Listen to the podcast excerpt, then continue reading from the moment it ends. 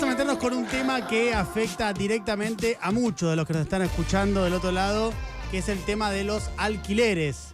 Algunos datos para poner en contexto en este informe, porque hemos entrevistado a varias personas que como ustedes alquilan y las hemos resumido sus respuestas en algunos compilados para dar dimensión un poco de lo que está sucediendo con este tema que aqueja a tanta pero tanta gente. Eh, algunos datos contextuales, decía yo, la organización eh, Inquilinos Agrupados eh, entrevistó a 3.300 inquilinos e inquilinas de todo el país y acá hay dos datos para prestar atención, profe. El 53,1% de los hogares encuestados de inquilinos tiene deudas de algún tipo.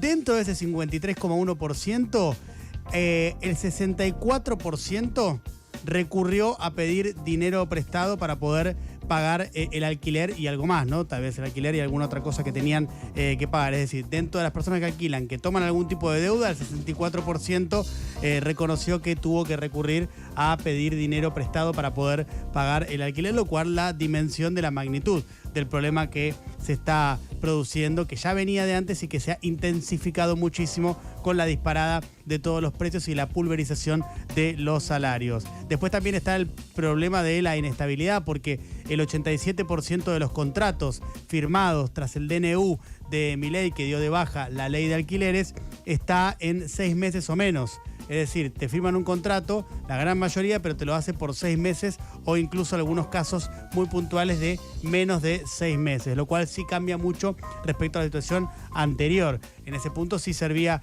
la ley o lo que estaba en vigencia, porque no ibas a encontrar, o era muy poco frecuente encontrar un contrato de seis meses, si bien algunos casos existían, la regla general era que eran dos o tres años. Sí, lo que tenías era, si la ley no se cumplía, por lo menos te daban dos años de contrato. Claro con una indexación barrani. Totalmente, pero, pero eh, tenías la certeza por lo menos que tenías tu vivienda por ese tiempo. Era algo ya establecido, venía ya de la vieja ley de alquileres del Código Civil, lo que pasa que también en el último tiempo lo que ha pasado es que han proliferado los alquileres temporarios. Totalmente. Entonces eso te va tirando para abajo, el, por la falta de control, el, alquiler para vivienda única. Totalmente, es así, profe. Después, eh, el 31,6% de los ingresos de los hogares inquilinos están destinados a pagar el alquiler y las expensas. Es decir, en promedio, una persona que alquila está destinando un poquito más del 30% eh, a em, alquilar y pagar la expensa. Em, ¿Cuánto aumentaron los alquileres en el último año? Bueno, es difícil determinarlo con precisión, pero una aproximación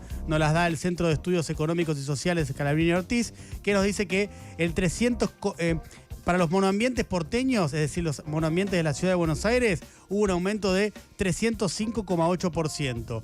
Para las unidades de dos ambientes, 338%. Y para los eh, de tres ambientes, 316%, eh, lo cual es bastante por arriba de la inflación, que es 211,4% en ese mismo eh, periodo, lo cual habla de la complicada situación que se atraviesa en torno al tema de alquileres. ¿Cuánto sale aproximadamente alquilar un monoambiente en la ciudad de Buenos Aires? Bueno, ya están en torno a los 280 mil pesos. Es decir, está elevadísimo. Piensen ustedes que el salario mínimo vital y móvil, todavía no actualizado, es de 156 mil pesos. Sí, con dos salarios mínimos, eh, si alquilás un monoambiente, te queda muy poquito para comer. Totalmente. Bueno, un poco del dramatismo de la situación reflejado en algunos números. Hay otros, pero estos nos parecían como eh, eh, buenos, muy concretos para contarles lo que queremos contarles a continuación, que es eh, un, resumen de las entrevistas que hicimos con siete personas en total que viven en la zona AMBA, como para tener un pantallazo de quienes están sufriendo la situación de manera directa porque tienen que alquilar. Es decir, solamente entrevistamos personas que tengan que renovar su alquiler o hayan tenido que renovarlo eh, o conseguir nuevos contratos, es decir, otro eh, alquiler en otro lugar o alquilar por primera vez para mudarse entre diciembre del 2023 y enero del 2024, es decir, ya sobre la era Miley. Entrevistamos a Carolina, a Pablo, a Miguel, a Donna, a Esteban, a Melisa y a Tatiana, que trabajan de distintas cuestiones. Hay plomeros, hay administrativos, hay comerciantes, hay docentes de colegios, hay eh, personas en relación de dependencia y hay trabajadores informales en estos siete que les acabo de decir. Eh, nos focalizamos en la ciudad de Buenos Aires y el conurbano, es decir, en la zona AMBA. Eh, y eh, nos, nos, concentramos en personas que alquilaran entre dos y cuatro ambientes. A todos ellos les preguntamos lo mismo y con eso armamos un compilado de respuestas de la situación de las personas que alquilan en este eh, difícil escenario. Les preguntamos primero qué requisitos te pidieron para poder alquilar e incluso si notaste alguna rareza dentro de esos requisitos y esto es lo que nos decían.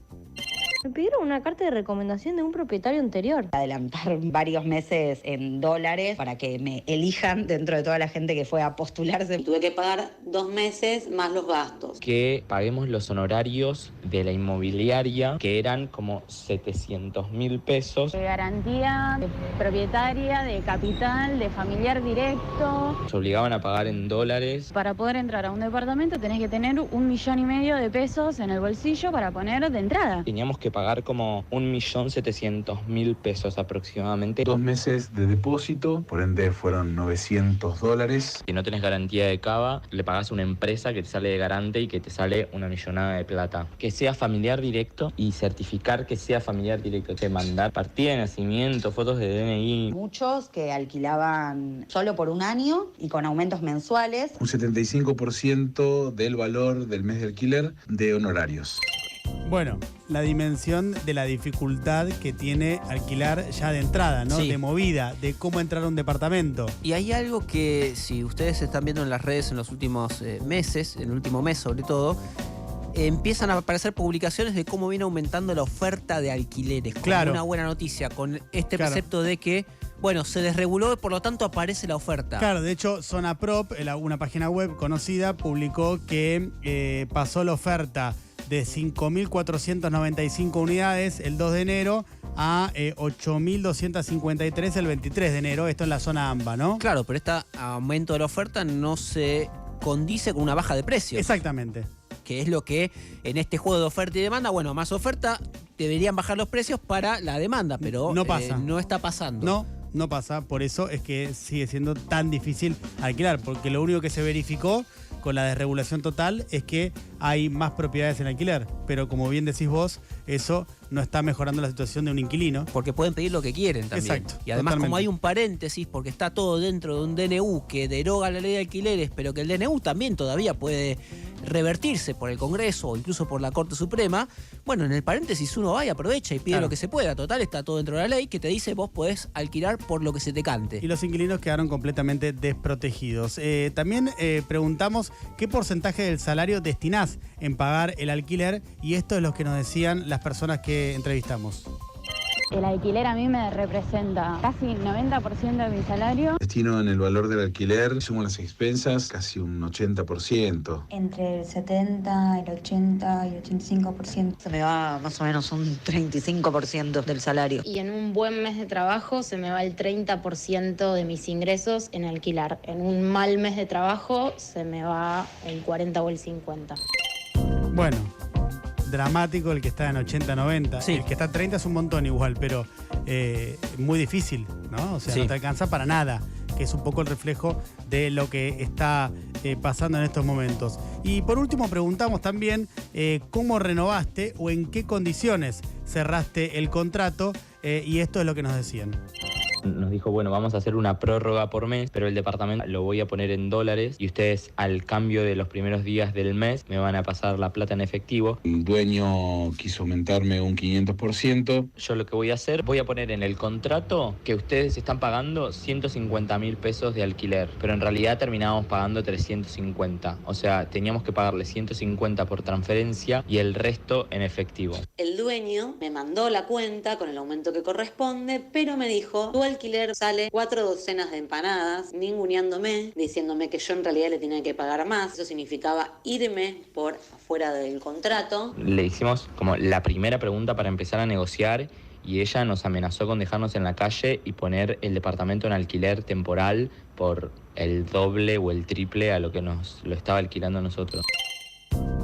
Bueno, esto es lo que está pasando sobre todo con lo que tiene que ver con alquileres temporales en la ciudad de Buenos Aires. Claro. Pero... cada vez más hay como un mix de cosas, ¿no? Por un lado, si vos sos propietario de la ley de alquileres, la verdad que no te convino. De un escenario de altísima inflación, un aumento por año te quedaba corto, por más de que después el aumento sea por IPC o, o un Sí, mix sí. de IPC y un poquito de salarios, estás un año perdiendo poder adquisitivo. Entonces lo que, lo que termina ocurriendo es que se la quieren sacar por otro lado. Y una vez que se abrió el mercado de esta manera tan brutal, porque en la ciudad de Buenos Aires nadie hace nada con los alquileres temporarios y ahora la nación dice no hay ley, hagan lo que quieran, van al sálvese quien pueda. Bueno, eh, un poco el resumen de todos los testimonios eh, es la desprotección, ¿no? Es cómo quedan liberados los inquilinos a las fuerzas del mercado, los cuales eh, los desfavorecen y mucho, Sí. ¿no? En este contexto. Lo que, lo que a mí me genera como duda es. si- ¿Quién te va a alquilar siendo propietario en estas condiciones? O sea, pidiendo X cantidad de dólares con aumentos mensuales y qué sé yo. Yo no sé si es un voy por todo y después me bajo, o si efectivamente hay algún mercado que esté dispuesto a eso. Porque no estamos hablando de alquiler en Puerto Madero. No, da la sensación de que hay algo que vos marcaste que eh, por lo que veníamos registrando también el año pasado, incluso el anterior, y ahora me parece que se va a consolidar cada vez más, es eh, sobre todo en las zonas eh, más céntricas de la ciudad, es eh, el tema de Airbnb, Sí. ¿no? De alquiler temporario. Eh, me parece que eh, la oferta va a ser cada vez mayor en esa línea, porque además tampoco hay una política de regulación con respecto a eso. No, por eso, por Eh, eso. es un mercado la- totalmente abierto. Claro, la combinación de los factores me parece que van empujando a esa situación y complicando cada vez más la situación de los eh, inquilinos. Bueno, este es el escenario. Eh, informe que hemos realizado con la producción de José Amore en relación a los inquilinos y lo que pasa con los alquileres en la zona AMBA. Arroba Mejor País 899.